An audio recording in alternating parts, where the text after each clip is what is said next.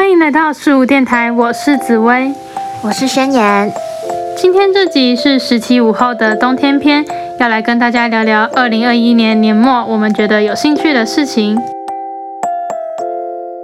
在今年的五月开始，疫情肆虐全台，所以我们就进行了远距上课。那你觉得远距上课有没有发生什么特别的事情呢？我自己的话是觉得远距上课可以在家里会觉得比较轻松自在一点，但是就跟实体上课比起来，还是差了那么一点呢。其实我最近蛮想念之前可以远距上课的时光的，就是那时候五月刚开始停课的时候呢，其实我觉得就蛮麻烦的，很多小组报告什么本来都已经想好怎么进行，都要重来。但是最近又回到学校上课之后，突然开始羡慕那些可以在家远距上课的同学，就不用早上冬天很早的时候起来，然后也不需要就是每天去学校上很。多奇怪的课，你如果在家里上课的话，就是有些课程就可以偷偷做别的事情，所以最近就觉得好像远距上课是一件很不错的事情。我最近也有一次远距上课，但好像是因为政府安排一个学期三次的远距上课演练，所以我在前几天的时候是远距上课的。我真的觉得待在家里非常舒服，对，就是可以七点半再起床。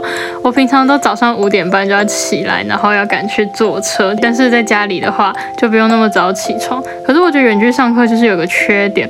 就可能老师会开始一直找人，然后他就会一直重复问一样的问题，都没有人要理他的时候，我就会觉得有点些许的烦躁。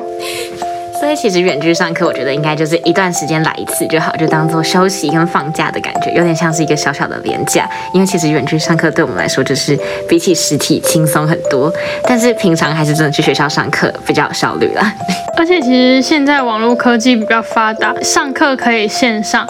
访谈也可以线上。我们都是青年社的，常常会需要写文章。或者是像宣言，他要做独立研究的时候，也会需要访谈。这次宣言的访谈就有做线上的访谈。你有觉得线上的访谈跟实体的访谈有什么不一样吗？其实就跟远距上课蛮像的，就是线上访谈比起实体的去访谈是方便很多。因为像我这次的研究有实体访谈，也有线上访谈的部分。然后去实体访谈的时候，那一天虽然只要访一个多小时，但是为了去新竹，我早上就早上就要出门，然后也一直到下午蛮晚才能到家。的，但线上访谈同样的时间，但我可以省去来回通勤快三个小时的时间，而且我觉得访谈效果也蛮好的。就是虽然没有办法面对面的互动，但是透过视讯一样可以观察受访者的表情，然后做应变，我觉得蛮方便的，而且又不会因为看不到真人就很难访。其实大家对访谈的了解，感觉比较像是可能我们作业会做的职业访谈等等。那其实访谈对我们来说不只是聊天，其实访谈是为了要。更了解受访者的生活、他的职业，还有很多他日常生活中会发生的困难跟挫折。我们是利用四十分钟到一个小时的时间进行谈话，来了解一个人，并把他的故事撰写下来。我觉得这是我们为什么其实常常写文章都会很坚持要写访谈的文章，就是因为这样可以深入的了解一个人，并且写下他的故事。那其实访谈呢，也是让受访者可以讲出他的日常。我们现在生活步调都会比较快，尤其是住在大城市里面，常常会忽略了记录日常这件事情。我记录生活的方式呢，就是写手账。我可能呃三到五天会写一下类似日记，或是记录一些我生活中觉得的。呃，比较重要的事情，或是令我印象深刻的事情，然后再加一些贴纸什么的，就会反映出我的心情。那个礼拜过得比较不顺的时候，其实我的手账就会呈现黑白色调或冷色调；但如果那一个礼拜过得比较开心的时候，就会是暖色调的。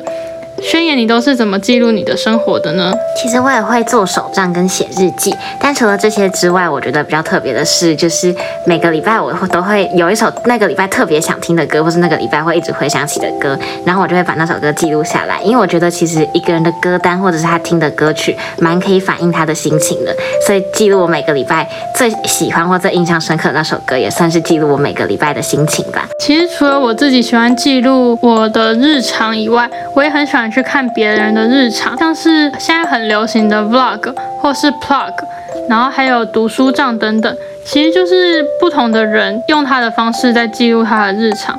像读书账的话，就像是学生在记录他读书的日常。那 vlog 的话，我自己是很喜欢看韩国人的 vlog，因为就是不同地方的生活会跟我自己的生活有不一样，我就会觉得很有新鲜感。或者是留学生的 vlog 这种的，像是 plug 的话，就是像就是他会在 IG 上面，然后是用照片的方式呈现他的生活，去看别人的生活。如果我觉得非常有质感或者是很自律的时候，也可以提醒我自己要更认真的生活。那像在冬天要记录生活的小确幸，冬天里的小确幸呢，我觉得就是很可能在某一天的晚上。觉得很冷的时候呢，去买一杯烧仙草，就会觉得很开心。你觉得冬天里面有什么让你觉得很开心的小确幸吗？其实我最近的冬天小确幸就是很简单，就如果那一天有时间可以午休的话，就觉得蛮幸福的。因为最近就是刚好断考跟社团活动就蛮忙的，但是呢。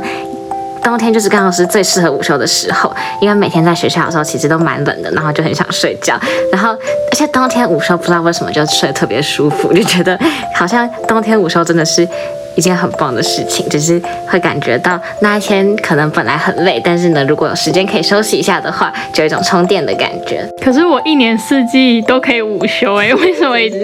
为什么一定要挑冬天午休？像我就是一个。非常需要午休的人，如果我没有午休的话，我下午第一节课一定是睡着，绝对醒不来的那一种。我觉得，不管在每一个季节里，我们都一定会有一些小确幸，或有一些难过的事情。但当我们把它记录下来的时候，我们就会把自己的心情寄托在一个事情上面。等到过了很久很久，或者是就算不用过很久，过了两个礼拜，你再回来看的时候，你可能发生了什么很困难的事情，你就。顿时会觉得好像其实也没有那么难过了，或者是你发生了什么很开心的事情，你也可以重复的去回味那个开心的感觉，陪伴你度过以后很多艰难的时光。那今天十七午后就到这里结束了，感谢收听十五电台，我是紫薇，我是宣言，愿在此驻足的你能获得能量，再次出发。